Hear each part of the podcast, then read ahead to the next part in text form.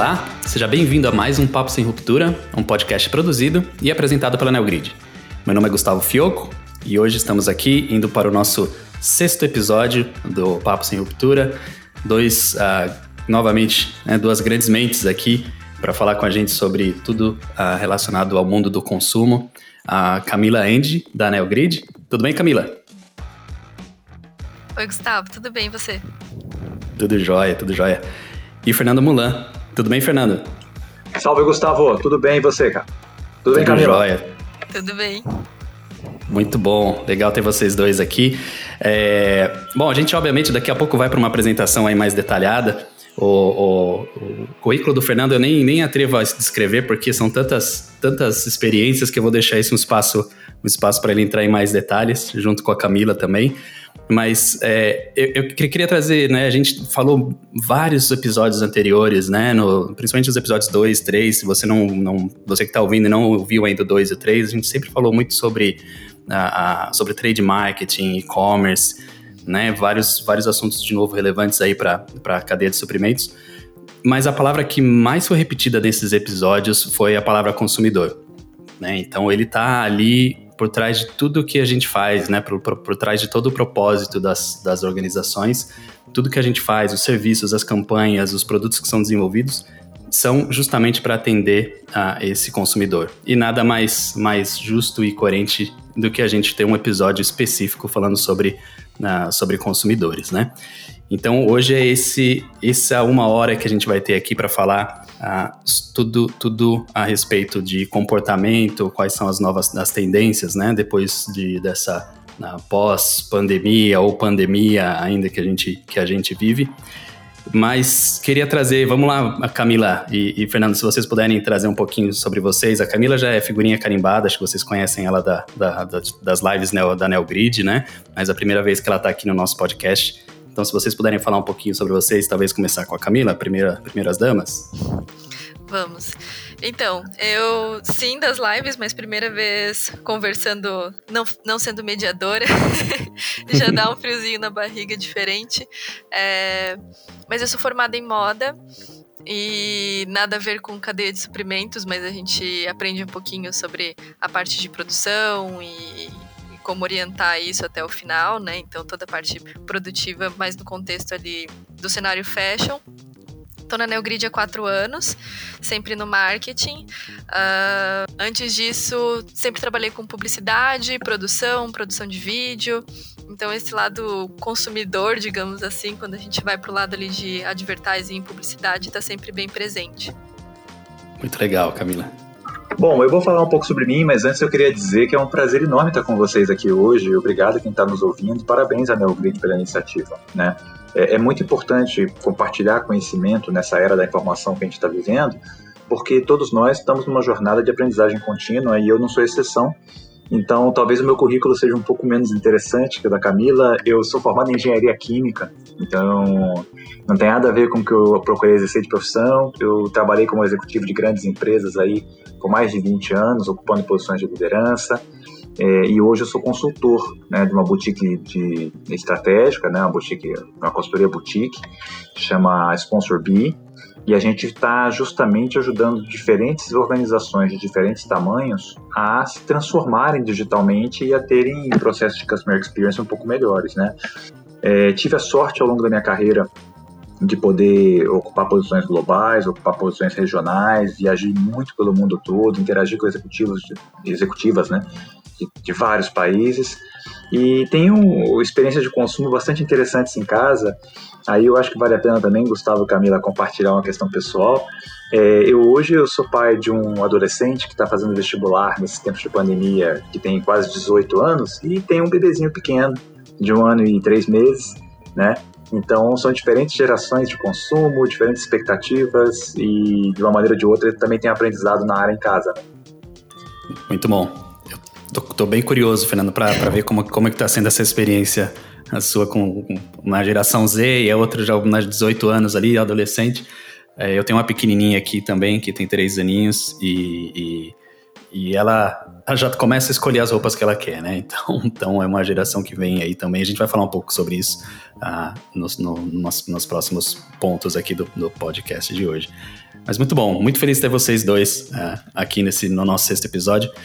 Então, já indo para a pauta aqui, é, é, a gente abordou isso no, no, nos episódios anteriores também, a gente falou um pouco sobre quão boa vem sendo a experiência né, do consumidor uh, fazendo uh, suas, suas compras né, e, e, e, e, pesquisas através do mundo digital. Né? Essa, essa experiência já vinha sendo positiva antes da, da, da pandemia. E, e, lógico, né, depois que, que a pandemia chegou e tudo virou muito mais digital, o e-commerce ficou muito mais uh, relevante, eu queria ouvir um pouco disso, talvez, do, começando com o Fernando e a gente passa para Camila. Como é que vem sendo a experiência dos consumidores né, e talvez fazer uma comparação. A gente está mantendo esse nível de experiência no e-commerce, essa experiência digital que a gente tinha antes da pandemia, no, no, no durante ou no pós a, a, pandemia, levando em consideração toda essa demanda, esse boom digital que a gente vem enfrentando uh, recentemente? É, eu acho que esse ano foi um ano interessante para a gente ver uma aceleração profunda dessas questões, né? É, quando a gente começou o período de pandemia, ainda em março e abril, o que a gente observava era que até grandes empresas muitas vezes não tinham uma estrutura digital para atender seus clientes, né?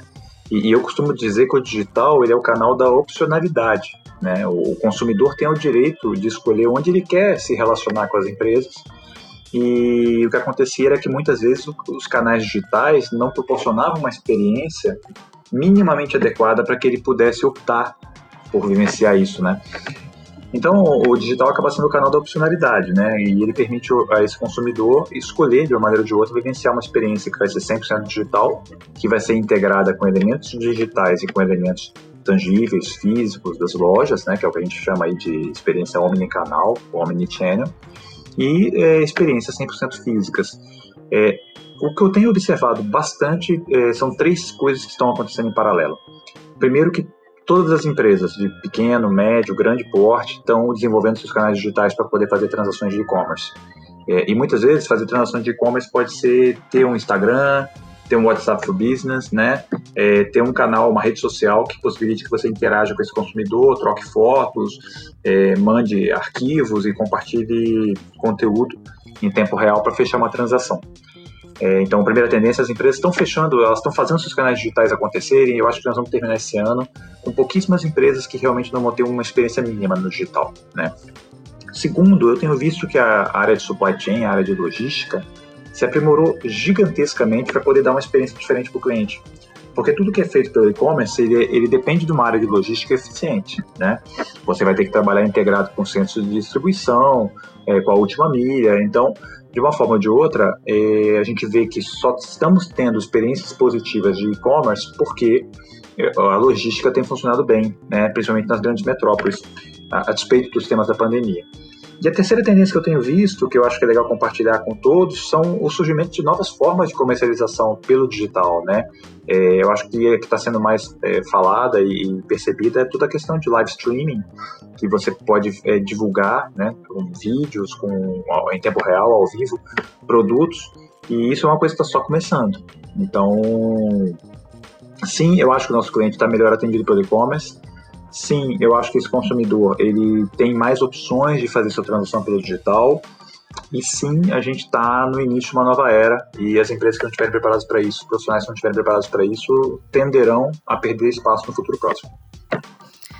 Eu achei legal até o teu comentário, Fernando, que você cita a compra digital e não necessariamente o e-commerce, porque quando a gente pensa em e-commerce, a gente pensa numa, numa plataforma, num controle de estoque absurdo, é, eu preciso ter um pagamento ali de cartão de crédito via algum sistema de pagamento, e acho que o que a gente viu agora durante a pandemia, e já, já tinha começado um pouquinho antes, era justamente essa democratização das, das compras digitais, né? Às vezes eu não preciso nem de um WhatsApp Business, eu posso ter só o meu número aqui e, e atendo meu bairro, atendo um bairro, bairro vizinho. É, eu acho que para os pequenos comércios e, e, até a realidade que eu tenho aqui perto de casa, por exemplo, eu peço pastel, não peço no iFood, eu peço na pastelaria aqui pertinho de casa pelo Whats. A gente já tem o pedido ali, copia e cola, a pessoa já conhece. Então acaba sendo até uma experiência melhor que a do iFood, por exemplo. É muito legal o que você colocou, Camila, sabe por quê? Porque esse é o conhecimento real do consumidor, né? Uhum. Esse comerciante do seu bairro é alguém que está te tratando pelo nome, que entende sua necessidade, que está te atendendo na hora que você precisa. E muitas vezes as grandes plataformas digitais estão tão focadas em fazer processos mais estruturados para muitos clientes que perdem essa intimidade com o cliente, né? Com o consumidor. Exato, e a gente pensa que de repente começar um e-commerce ou ir para o digital tem que ser algo complexo e que está muito distante, né? Que vou precisar de um desenvolvedor ou vou precisar de algo muito maior. Mas a gente está vendo aí que, enfim, existem N plataformas, você consegue trabalhar com o que você tem na mão, né? Celular, WhatsApp, Instagram, enfim, é, tá muito mais acessível. O cliente é um produtor de conteúdo, né? É, todos nós hoje em dia somos produtores de conteúdo e interagimos em tempo real uns com os outros. E não, eu acho que não é objeto para hoje, a gente não vai falar sobre isso, mas de repente para um próximo podcast de vocês, o que está vindo aí com a internet das coisas, com o 5G, isso vai ficar muito mais acelerado. Né? Exato. É, e, e, e, e, eu acho que, até tocando um pouco nisso que vocês comentaram dessa questão da, da, da personalização né, do, do serviço, né? A Camila citando o WhatsApp do pastel. Ah, eu, eu, fiz a compra de, de, Dia das Mães da minha mãe, a gente falou isso no outro podcast, também por WhatsApp, é, porque eu estava com receio que as grandes empresas de, de fornecedoras não iam conseguir entregar o presente para ela a, a, tempo. Mas aí fica um pouco a, a, a, minha, a minha dúvida, né? Que agora Agora existe, existe um pouco desse, a gente estava falando né, das, das, mais da experiência do que do produto em si, né? A gente, lógico que a gente deseja que o pastel chegue, não seja um pastelzinho de vento, seja aquele pastelzinho gostoso com, com a carninha ali, né? Com o de pizza, que eu, que eu gosto mais do pastel de pizza, na verdade. E, mas como a gente faz agora, né, que essa, assim, os produtos agora eles estão muito padronizados, né, então, então a qualidade ela é muito parecida, as funcionalidades que os produtos oferecem são, as, são muito parecidas também, então as, os, as empresas, né, as organizações estão ganhando os clientes nessa, nessa, nesse relacionamento, né, e como, como que as organizações estão trabalhando hoje para melhorar a experiência do, do, do, consumidor? Não necessariamente receber um produto físico que agrade ele, né? Que ele estava esperando receber ele ou ela, e ao mesmo tempo oferecer também essa personalização que é tão, que é tão difícil, né? Que, é, que é a pessoa que, que do bairro consegue, mas que as grandes organizações talvez tenham um pouco de dificuldade. Como, como que a gente trata esse assunto complexo? O que eu vejo em muitos lugares e que a gente pensa já de repente na personalização e etc. Mas eu, como consumidora, o que mais me aborrece é quando o básico não é feito. E, e, eu vejo ainda grandes companhias, grandes empresas errando no básico. Então eu vou para um checkout ou qualquer atrito durante a minha experiência de compra ali, a gente já se aborrece e aí é muito fácil escolher de outro fornecedor. Então, eu acho que no começo de tudo é pensar a forma como você quer ser tratado, né? Como você quer que a sua experiência seja e trazer esse básico bem feito, então bem arrumadinho, com capricho, com carinho ali do começo ao fim da experiência. E aí, claro, depois disso, o céu é o limite, né? A gente já viu vários cases aí de, de personalização, de coisas que você pode fazer é, na caixa, até o próprio adesivo, a forma de entrega. É, Acho que a criatividade realmente pode, pode ir longe. Mas o que, pelo menos para mim como consumidor, o que me incomoda muito é quando eu tenho um, um processo elementar ali que a gente pensa, poxa, a gente já passou dessa fase, sabe? Isso aqui podia estar tá certinho. É, o básico bem feito para mim é o que é o que ganha. Nossa, um comentário super rico, Camila, e, e, é uma pergunta profunda, porque se a gente para pensar em perspectiva, né, o, Código de Defesa do Consumidor foi uma instituição que, que, mudou radicalmente a experiência de todos nós brasileiros e que surgiu há mais ou menos 20 anos apenas, né? Até então era totalmente terra sem lei, a gente não tinha direito nenhum como consumidor de reclamar de qualquer experiência básica ou não básica mal feita. É, e o que eu tenho percebido é, é um momento de transição muito rápida, sabe? É, então você tem organizações que realmente estão usando dados, estão conhecendo as nossas necessidades melhor que a gente mesmo, que estão criando é, processos que vêm de fora para dentro nas suas próprias empresas, né? Você trabalha com, com a experiência do seu consumidor e, e altera toda a sua cadeia de valor de maneira a levar para aquela ponta, para aquele dia a dia, para aquele contato, uma experiência superior. Isso só é possível em escala com o digital e com personalização e com dados. É, e você tem outras empresas que realmente não conseguem fazer o básico bem feito, como falou a Camila, até porque muitas vezes não entendem que seus processos organizacionais internos têm que ser totalmente direcionados para o cliente, né? É, vou dar um exemplo é, no e-commerce que eu acho que vale a pena. Eu não sei quem está nos ouvindo que é assinante do Amazon Prime, né? Mas o Amazon Prime é um bom exemplo de como uma iniciativa de uma organização poderosíssima, né, está mudando o hábito de consumo. Assim, é, eu já não penso mais, por exemplo, qual é o custo de frete na hora que eu vou fazer um pedido na Amazon. Porque como eu posso pedir é, a qualquer momento com um frete incluso dentro da minha assinatura, o que acontece é que às vezes no mesmo dia eu faço 3, 5, 10 pedidos de, de categorias diferentes, de bens diferentes, a minha esposa de repente tem alguma necessidade, e é um problema da Amazon trabalhar toda a parte de supply para garantir que a entrega vai ser feita com a máxima eficiência de custo interna para eles e com a melhor experiência de entrega dentro do prazo que me foi prometido. Né? Não passa a ser mais um problema meu como cliente ficar gerenciando quantos e-commerce eu tenho que entrar, em qual que tem um frete mais barato, qual o custo total que eu vou ter menor, somando diferentes experiências, é, que é uma coisa muito cansativa, às vezes para economizar 10 reais. Então, eu acho que a gente está no momento, já falei bastante, eu vou parar de falar um pouco, né, nessa questão, mas é porque realmente ela é profunda, você tem diferentes elementos para serem considerados e é um momento de transição muito forte, assim. É, commodity, Gustavo, você colocou, o mercado já comoditizou. É, tem produto e oferta para todo mundo. Então, quem vai fazer a diferença é quem entender cliente. E quem entender cliente vai, vai ser cada vez mais quem tiver ciência de dados por trás disso, né? E processos muito eficientes. Exato. É, aí fica fica aquele, aquele ponto, né? A gente tem todo um investimento em pesquisa e desenvolvimento para desenvolver novos produtos, né? É, eu estou dentro de uma indústria que, tá, que é muito dependente de, de R&D para desenvolvimento de, de produtos. É, as empresas precisam, as organizações precisam começar a entender, fazer desenvolvimento de, de, de atendimento, né? Pesquisa e desenvolvimento de atendimento, não sei nem como, como chamar isso, na verdade, porque entender essas necessidades que, que vocês colocaram eh, vai fazer ganhar muito mais pedido do que eventualmente você ter um produto semelhante ali em termos de qualidade e funcionalidade do que do, do seu concorrente. E esse exemplo da Amazon Prime é excelente. Eu também não eu sou, sou assinante da Amazon Prime e não penso mais em frete. Eu estava ouvindo você falar aqui, Fernando, e refletindo que há uns quatro anos atrás eu sempre pesquisava, falei, poxa, eu vou pagar cinco reais de frete aqui, ah, sete reais de frete ali com a assinatura do Prime, eu já nem penso mais, eu sei que o produto vai chegar, eu não, não tive que, que gastar um, o tempo pensando no frete, ele vai chegar no, no, no, tempo certo, na hora certa, na quantidade que eu preciso, né? Então, como a gente, a gente sempre coloca esse, esse mote aqui. Muito bom. Um, mas tá bom, aí a gente, a gente falou um pouco dessas, dessas uh, artimanhas ali, né? A gente precisa de alguns, uh, de, de diferentes maneiras para a gente fidelizar uh, um cliente, né?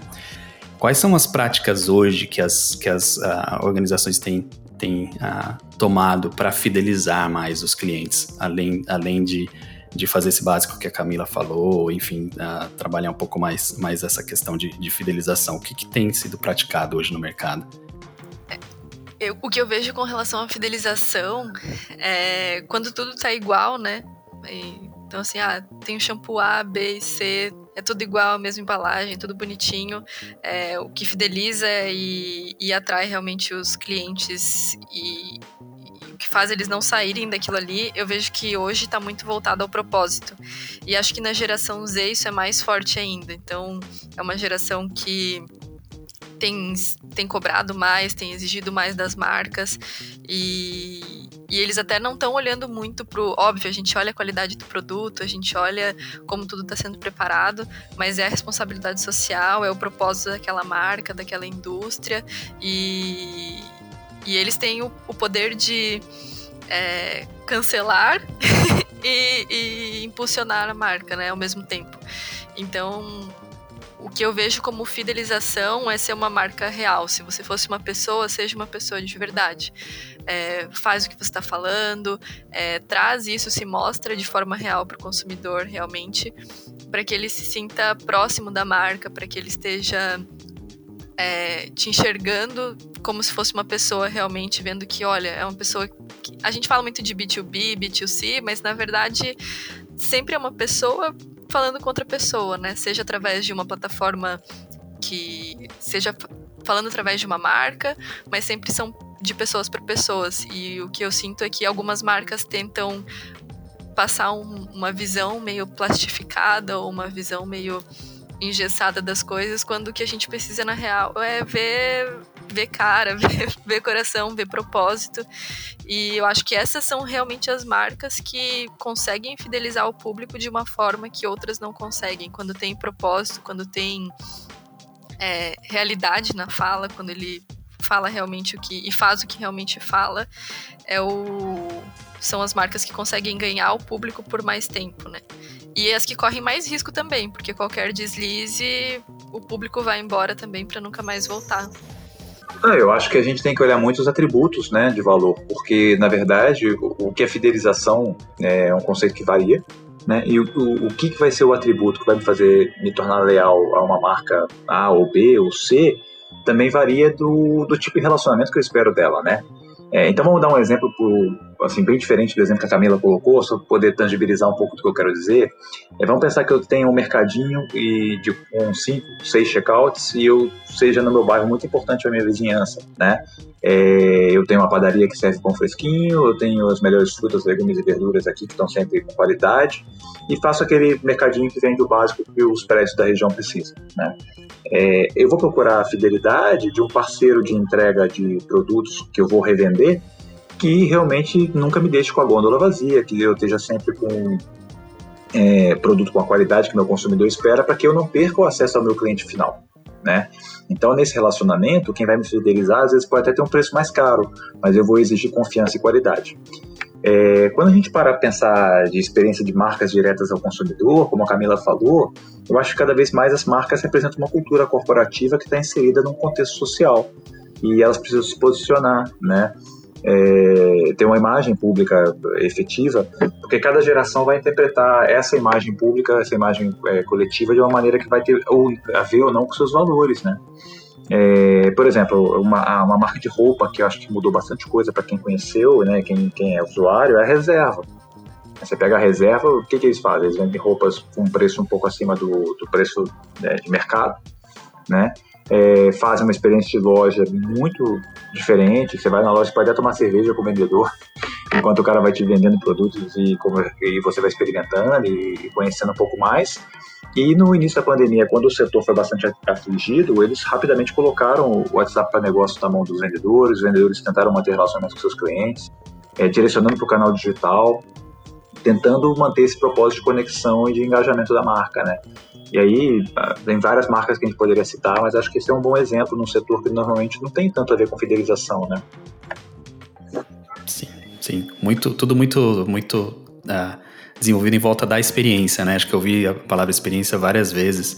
Então, é o produto, sim, é, é a experiência, talvez não somente na experiência da compra, mas na experiência de como você, como a Camila bem, bem colocou, como a, a, a empresa se, se posiciona frente à, à, à sociedade, né? E, a gente falou bem rapidinho ali, o Fernando, pai de, de, de, né, de um adolescente aí, geração Z, né? Até trazer uns números aqui, a gente está falando de acho que 32% da população hoje já é geração Z, então a maior número, a maior a parte da população é geração Z, então eles são, uh, são ativistas, né? Bastante engajados e esses já são ou serão os consumidores uh, do futuro. Então, todo esse trabalho de, de, de, de experiência né, na compra e como você também se posiciona frente à sociedade super, é, super importante para não somente você não vende só o produto, né? Você também é uma uh, tem a personificação, como a Camila bem citou também da marca, né? Para ter essa conexão, a conexão pessoal. Muito bom. Gente, eu queria ir para o lado mais do mundo da publicidade aqui. Trazer um pouco, mais alguns números ali. Nós, nós somos de, de, de supply, a gente gosta bastante de números, né? Mas, enfim, acho que todo mundo gosta de alguns fatos ali, mas a gente, a gente tem, tem notado aí que, que a, a, mídia, o investimento né, em publicidade, ele deve, ele, ele tem caído, ele vem caindo durante esse ano, né, justamente porque as empresas provavelmente estão sentindo uma pressão de custos, né, então existe essa redução de, de, de investimento em, em publicidade, mas re... não é esperada uma redução na publicidade uh, online, né? Enquanto na offline, sim, a gente espera uma redução, mas na online, pelo contrário, ela está aumentando. né, por motivos óbvios. Ali, a gente falou agora né, de toda essa relação uh, digital, não só o e-commerce, mas todo o contato digital que, que as pessoas estão uh, tendo agora, né, nessa situação que a gente passa. Mas eu queria saber para onde que está indo essa grana, né? Onde vai esse... Tem um orçamento ali, a empresa tem um orçamento, ela vai, vai gastar no digital como que elas usam esse orçamento de publicidade de uma maneira ah, eficiente? Para onde está indo? Como que a gente está influenciando os, os consumidores ah, através da publicidade hoje em dia?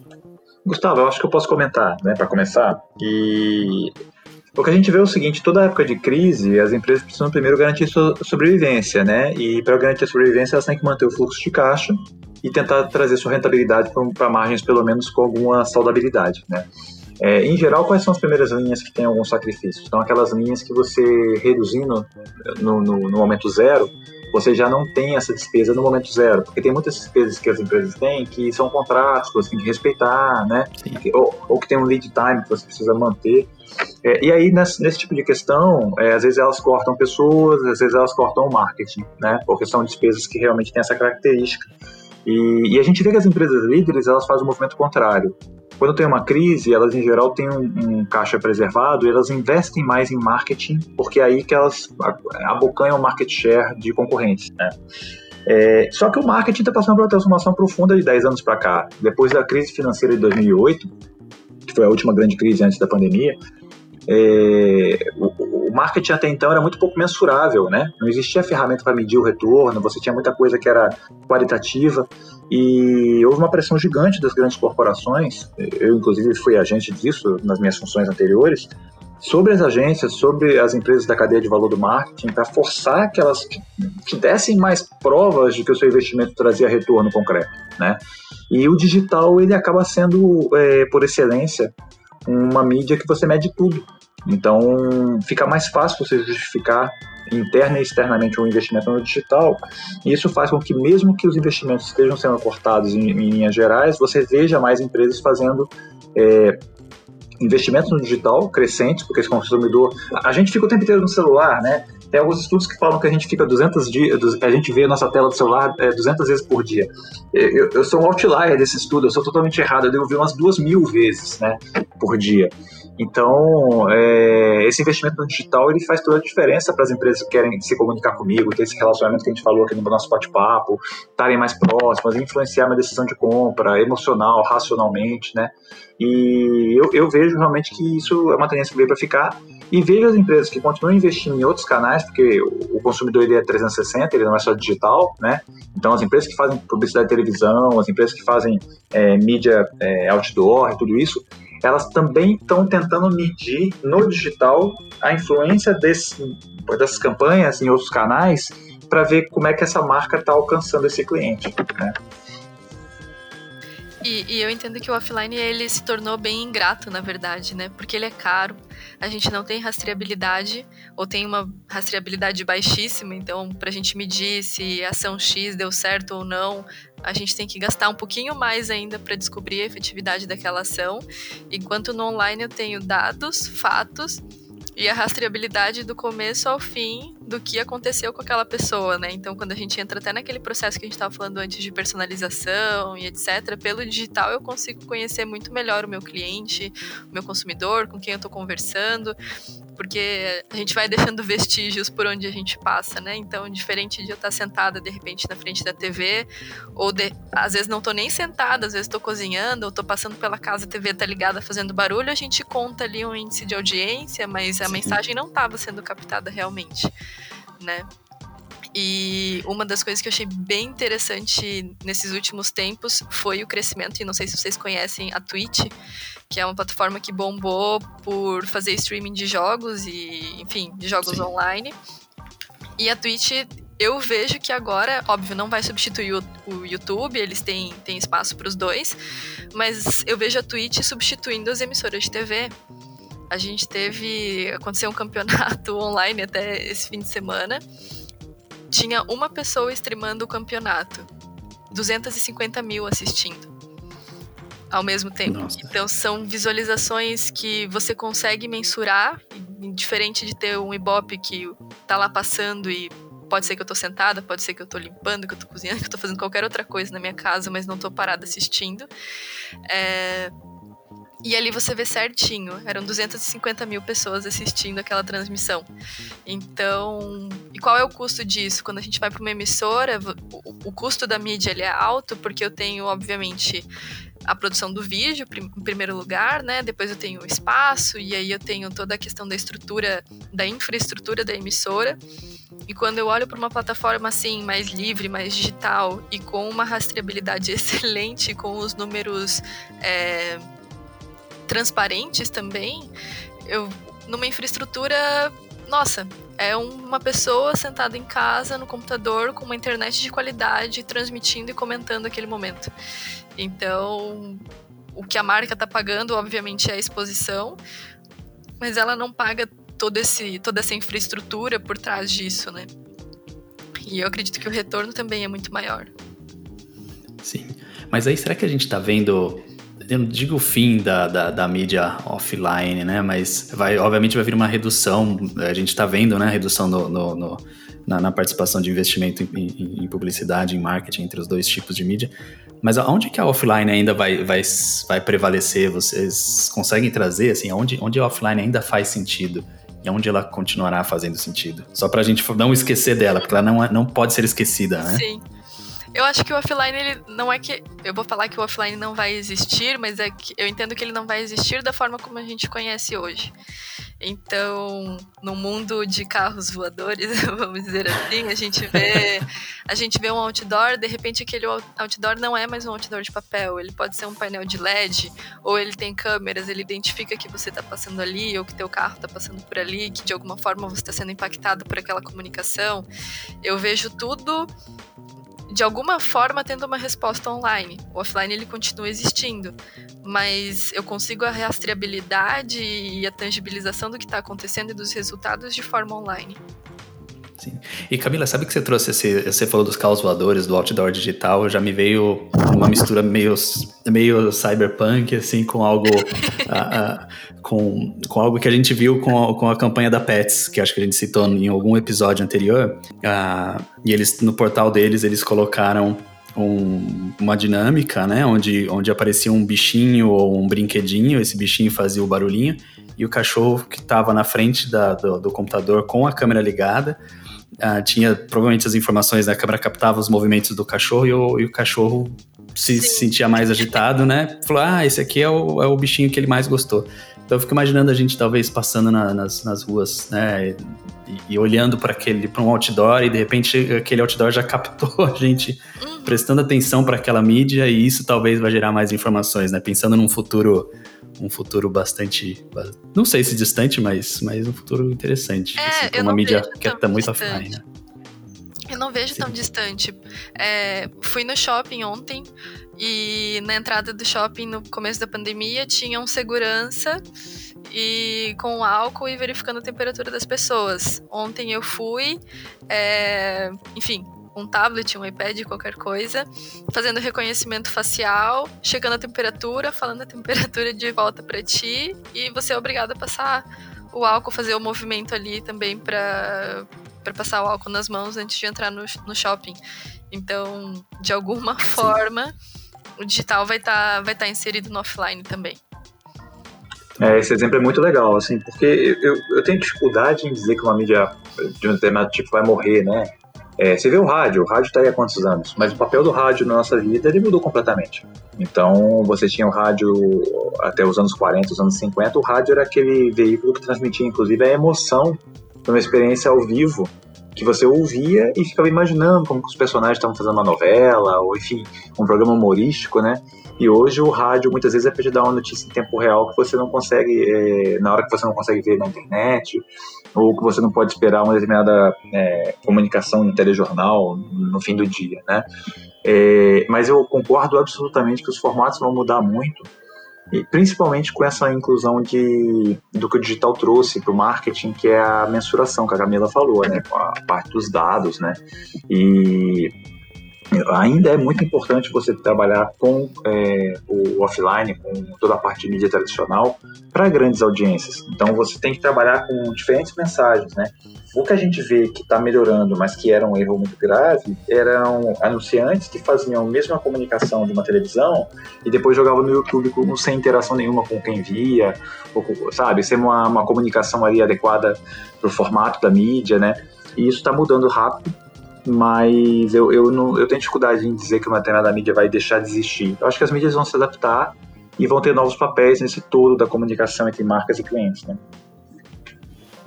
Perfeito. É, a única minha preocupação no, no, digital é quando eu estou ouvindo o rádio, no, ou, ou, ouvindo rádio, não, ou assistindo a, a, televisão, final de Copa do Mundo, e eu tenho um lagzinho de 3 segundos e alguém fez gol ali. Aquele esse... lagzinho da TV acaba, né? Sim. Esse é o meu problema. Esse é o meu problema com o digital. É o único. O resto eu amo tudo. É, aqui em casa Agora, é... no rádio também e até assiste a transmissão ali, mas fica com o radinho. Olha que legal esse exemplo que vocês estão dando, né? Eu, eu não sei se não existe um cenário futuro em que as pessoas vão estar cansadas da invasão do seu dia a dia com anunciantes, tá? Então, assim, eu via, por exemplo, antes da pandemia, uma tendência para vários destinos de turismo que você ficasse isolado, sem acesso nem ao Wi-Fi. Tinha muitas pessoas de alto padrão que estavam indo para destinos que elas ficassem isoladas por uma semana porque elas estavam cansadas da hiperconectividade, né? É, não sei se as novas gerações vão ter esse cansaço, o conceito de privacidade foi um conceito que mudou radicalmente ao longo dos anos. Então, é, eu, eu vejo um mundo mais conectado, mas eu acho que algumas experiências vão, conforme a gente for atingindo o limite delas, pode ser que nichos de consumo não aceitem determinados perfis ou, ou publicidades ou enfim ações proporcionadas pelo mundo digital, né? Porque imagina um cenário que você tem a realidade virtual e aumentada na tua casa inteira, as assistentes de voz falando com você, né? O mundo dos Jetsons, a quinta potência, né? É, e aí, como é que vai ser isso? Será que quem nascer já vai achar isso normal e tá tudo bem? Será que não vai ter um, um ataque, um hacker, um cyberterrorismo e, e, vai causar uma situação tipo da pandemia que vai forçar as pessoas a repensarem algumas coisas, né? Eu acho que tá tudo muito jovem, a internet tem 25 anos de idade comercialmente falando no Brasil, é tudo muito cedo. E, e, Fernando, você tocou nesse assunto, a Camila também falou do exemplo da, da, né, da, da, da câmera ali no shopping, pegando o movimento da. fazendo a, a, higienização das mãos com álcool em gel eu sei que muito, muito se desenvolveu com relação à privacidade, né? Então, esse assunto é um assunto que está em pauta em todos para todos os lados. A tecnologia está aí, ela vem para ajudar, sim, mas é, sempre tem essa, essa outra vertente com relação à a, a, privacidade das pessoas, dos consumidores em si, né? O que que, o que que tem hoje? Como, como se desenvolve essa conversa com relação às tecnologias que estão sendo disponibilizadas e como o consumidor tem reagido frente a isso e como que as organizações têm contra-reagido a essa reação dos, dos, dos consumidores, de certa forma? Como é que, como é que isso está funcionando hoje? Olha, não, não é fácil. Vou dizer que muda, o, muda até a forma como a gente faz marketing hoje, né? Essa questão de porque impacta diretamente na rastreabilidade do digital. Então, com certeza tem que pensar fora da caixa e está totalmente na mão do consumidor, do usuário, da pessoa que está navegando em qualquer lugar e até fora do, do online, né, no offline também, mas está na mão da pessoa física decidir se ela deixa esses dados contigo, se ela abre esses dados, compartilha esses dados contigo ou não. É... E aí acho que vai muito dos valores também de cada empresa. Eu, eu eu vi vários cenários, vários exemplos agora nesse, nesse pouco período de LGPD no Brasil, onde algumas empresas, é, não que bloqueiam, mas a tua experiência ela fica horrível se você não compartilha os teus dados, horrível mesmo, você não vai para frente, você não navega nada no site se você não compartilhar, dar o aceite de cookies ali, etc. Então, é, eu acho que a esse ponto eles vão ter que dar uma flexibilizada e aí ao mesmo tempo deixar de ter algum dado ou alguma informação para garantir a experiência, porque quando a pessoa for, assim, quando for alguém que decide não vou compartilhar, ela deixa de entrar naquele portal porque sabe que ela não vai conseguir navegar se ela não deixar os dados dela ali, autorização, consentimento.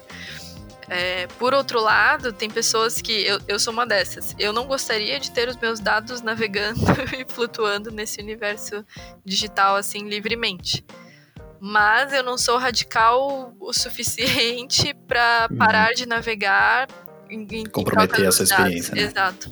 Então, de novo, eu acho que está muito cedo para a gente falar de, de como vai ser. A Europa já tem uma experiência um pouquinho maior com isso, mas eu acredito também que a Europa já tinha algumas políticas e é, é uma cultura diferente. Eu acho que assim, é muito diferente. A gente está com LGPD no Brasil, tem GDPR na Europa, mas a gente pensar, ah, europeu é mais frio, ou, enfim, menos contato, o Brasil talvez dado para todo, todo lado, mas é, eu não sei ainda, assim, a gente está tendo que pensar novas formas de, de fazer marketing. LinkedIn vem sendo muito presente, então, no nosso cenário que é B2B, né, então o LinkedIn vem atuando de uma forma muito presente no nosso dia a dia, mas realmente, aquelas, aquela, aquela coisa antiga de cold call, de de repente só chegar ali, vou te ligar, não sabia nem da tua existência e agora tô te ligando. Isso não tem, e por um lado eu acredito que isso é uma experiência boa até para o consumidor final. Acho que é, é, é, bom porque ultrapassava um pouquinho a linha da, da privacidade, realmente. Sim. É, eu acho o seguinte, assim, é um tema bem complicado, tá? A Camila colocou bem alguns dos dilemas. Eu acho que o consumidor ainda tem muito pouca escolha. Por exemplo, é, eu vou filosofar um pouquinho, mas acho que vale a pena porque o, o tema exige isso, se a gente está falando de consumidor, né? É, algum de vocês já tentou, por exemplo, é, dizer que não aceita os cookies ou não aceita a política de uso do Google ou do Facebook ou do, da Microsoft?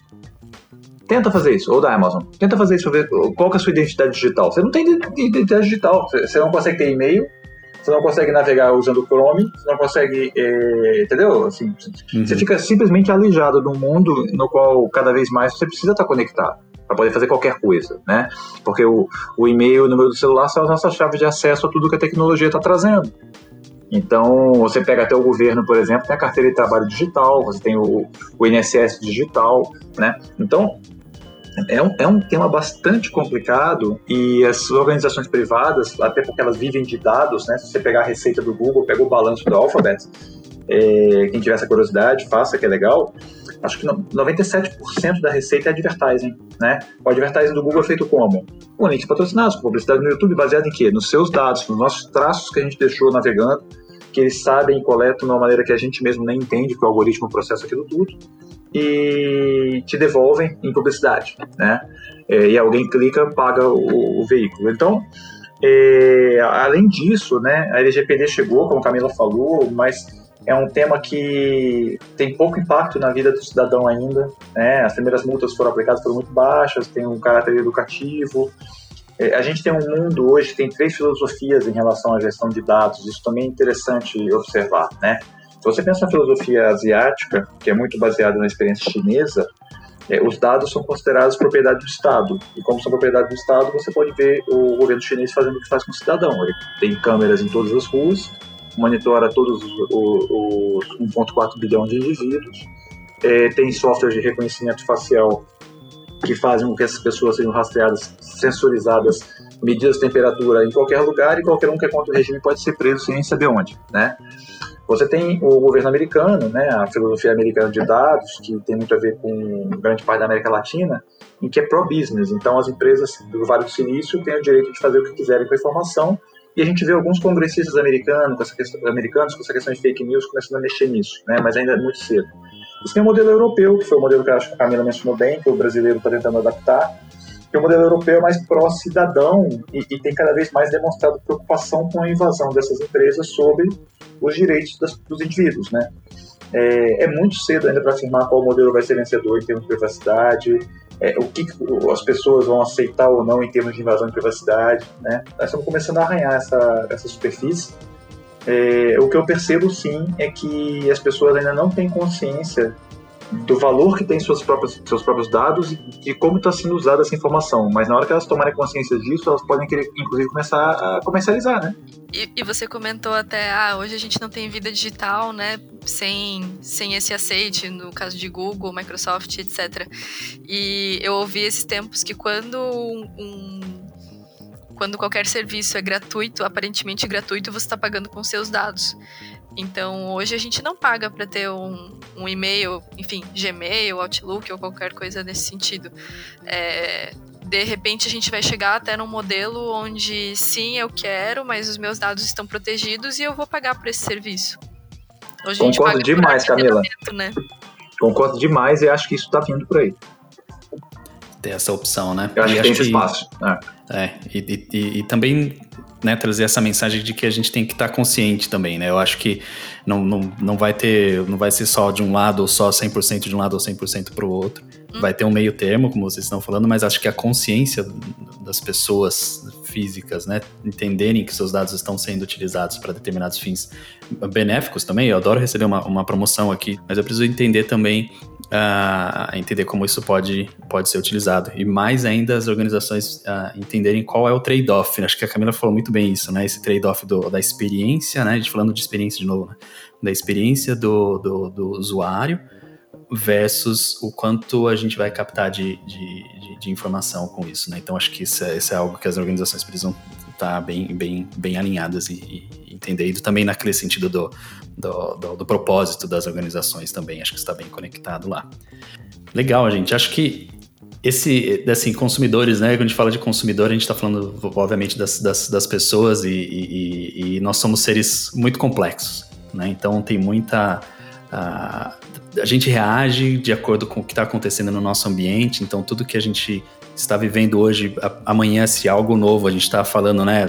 Acabar datando um pouco o podcast, mas eleições acontecendo nos Estados Unidos, o que sair desse resultado pode influenciar a gente como consumidores da, depois. Então, é, é algo que as organizações precisam pivotar muito, né? Entender como os consumidores vão se comportar, como eles vão se reagir, reagir de acordo com, com o ambiente mas tentando aí usar uma bolinha de cristal, talvez, Fernando e Camila, o que, que vocês estão esperando aí de, de, de tendência no comportamento desses consumidores frente às marcas hoje? O que, o que é esperado? Qual é o tipo de reação que o consumidor vai ter daqui para frente, frente às, às, às marcas? Talvez eu responda de uma forma muito pessoal, é, mas eu espero consciência. É, quando a gente fala de minimalismo e etc., eu acredito que o, o minimalismo ele não vem de forma para as pessoas pararem de comprar. Mas é, é consumo consciente mesmo, é comprar pensando realmente no impacto que essa marca tá, tá gerando no mundo, é, no impacto às vezes que o produto tá gerando na tua realidade, e como tudo que a gente comentou aqui, é, é muito o meio termo, né? Tá tudo acontecendo de num turbilhão. Sim. Todos os meses, cada mês está sendo muito intenso. Então, eu acho que a gente caminha para um, um equilíbrio. A gente tem que caminhar para um equilíbrio, né? E que essa consciência venha através disso também, se apresente também no consumo, porque eu acredito que senão lá na frente a gente vai com certeza pagar o preço de de viver tudo de forma desenfreada e, e, só na correria, né? Eu acho que é bem importante essas, essas pausas, a busca do equilíbrio em tudo que a gente faz. E no consumo não é, não é diferente. E, e, e olhando algumas, alguns comportamentos externos, até de pessoas assim, ah, que têm a minha idade, mas que também são mais velhos, mais novos, eu vejo muito a busca por isso, de prestar um pouquinho mais atenção no que as marcas estão propondo, no que isso impacta na tua realidade, na realidade de repente da tua família, num contexto um pouquinho maior, dependendo da marca. Então, eu, eu acho que não vai dar mais para ser falso, não vai dar para esconder a sujeira por baixo do tapete. Excelente. Fernando, suas, suas previsões para o futuro? Nossa, é, futurologia sempre é complicado, ainda mais num ano como o nosso, né? 2020. É, eu acho que tem algumas previsões aí importantes para as marcas e eu vou complementar o que a Camila falou, que é uma tendência importante que está acontecendo. Né? A gente vê realmente determinados segmentos sociais com mais consciência e com um nível de consumo mais educado, né? É, ontem, por exemplo, também datando um pouquinho o podcast, mas acho que não tem problema nisso, é, a gente teve aí o IPO da Enjoei, né? Quem diria que uma rede social que faz é, um marketplace de compra e venda de usados é fazer um IPO, uma abertura de capital na bolsa, para quem não sabe o que é o termo, né? É, então, isso é um reflexo claro de uma mudança de, de comportamento de, de, um grande grupo de consumidores, né? Que estão adotando mais o minimalismo em suas existências. Mas eu também vejo o mercado imobiliário superaquecido, é, com as pessoas procurando residências que sejam maiores, melhores, para que elas possam passar mais tempo confortável nas suas casas, porque elas começaram a ter consciência de que o nosso lar é, tem muito a ver com a nossa qualidade de vida como um todo. Eu também vejo grupos cada vez mais radicais defendendo ideias e agendas que é, defendem interesses de minorias, que, inclusive conservadoras, né? É, ou excessivamente liberais, então você tem tudo isso acontecendo. Eu acho que em termos de tendência para nós, né, para o pessoal aí da Neogrid, para os profissionais de marketing e, e, de supply chain em geral, eu acho que a gente deveria é, realmente ver cada vez mais as empresas trabalhando com seus sistemas e seus processos, vendo esse consumidor de uma maneira integrada em sua jornada de relacionamento. Então, integrando experiência físico-digital, essa é uma primeira tendência que eu acho que veio para ficar, tá? Cada vez mais a gente vai ouvir falar em omnichannel, em digital, é, nessa integração de físico-digital, tá? É, uma outra coisa que vai acontecer, eu acho que o consumidor vai ficar cada vez mais exigente em ter o, o produto que quer, na hora que quer, a despeito do canal em que compra. Então, essa questão de logística eficiente, rápida, de colocar os nossos bens e serviços num tempo curto, né? Assim, é, eu vejo, por exemplo, a Ivino, né, que é um cliente da nossa consultoria. A Ivino, hoje, se você quiser comprar um vinho para fazer um jantar, você compra às seis da tarde, às oito vai estar na sua casa geladinho, se você mandar no grande centro. Né, para fazer um jantar especial. Então, acho que esse tipo de serviço vai proliferar é, enormemente. É, eu vejo com a chegada do 5G que tudo que puder ser conectado vai ser conectado, e isso de uma forma ou de outra vai sensorizar a nossa cidade, né? vai sensorizar as cadeias de produção e, e vai trazer ganhos de eficiência e, e, soluções que a gente sequer imagina. Né? Imagina o que acontece, por exemplo, com o consumo de água das represas, quando a gente puder sensorizar as perdas nos encanamentos e, e, o impacto positivo que isso poderia ter no saneamento básico do Brasil, que infelizmente ainda não é disponível para 100% da nossa sociedade. Né? E, e, vai ter cada vez mais também é, necessidade da gente ajudar, né? Acho que uma tendência que também veio para ficar, vão ter segmentos que vão ficar cada vez mais alijados desse mundo da transformação, cada vez mais alijados desse mundo digital e vão precisar do apoio de quem está incluído para que possam ter o um mínimo de dignidade e condição de vida. Né? E as marcas vão estar atentas para isso, como tiveram durante o ano da pandemia. Acho que grande parte das marcas fez um esforço genuíno, movida pelos seus colaboradores pela primeira vez, para se mobilizar em prol da sociedade num Brasil que é tão carente ainda, que a gente precisa fazer tanto, né, cada um de nós. Então eu acho que essa é a mensagem final, que a gente tenha mais consciência, mais consumo, mais amor pelo nosso país, pela nossa sociedade, que a gente possa, como profissionais e como indivíduos, trazer uma colaboração, uma contribuição efetiva para tornar o, nosso mundo um pouquinho melhor. Né? Acho que o século XXI tem essa possibilidade na mão de cada um de nós, que a tecnologia está para isso. E queria agradecer a todo mundo pela oportunidade de estar aqui com vocês. Foi muito legal. Bom, a gente caminhando para o encerramento, de novo, Camila, Fernando, muito obrigado pela conversa. É, a gente agradece também quem acompanhou a gente até aqui, está ouvindo esse, esse podcast. A gente está ali sempre no ouvido de cada um de vocês, né? Essa mídia bastante íntima, trazendo as nossas ideias, trazendo aquilo que a gente acredita, né? É, o Papo Sem Ruptura, esse podcast está aqui justamente para trazer conhecimento também, é uma nova maneira de, de vocês uh, interagirem com, com, com o aprimoramento da sua educação, ouvindo esses especialistas como a gente teve hoje com a Camila e com o Fernando. Então a gente vai ficando por aqui. Camila, Fernando, obrigado de novo pela participação. Obrigada. Um grande abraço para todo mundo. Foi um grande e prazer estar aqui. Camila, você é um espetáculo. Foi um prazer aqui interagir contigo. Obrigada a você. Não, aprendi demais. Precisamos é de outros momentos. Gustavo, obrigado, hein? Obrigado, obrigado a vocês. Papo Sem Ruptura está disponível nas principais plataformas de podcast, como Spotify, Apple Podcast, Google Podcast, SoundCloud, entre outros. Escolha sua plataforma preferida e se inscreva para receber as notificações dos próximos episódios.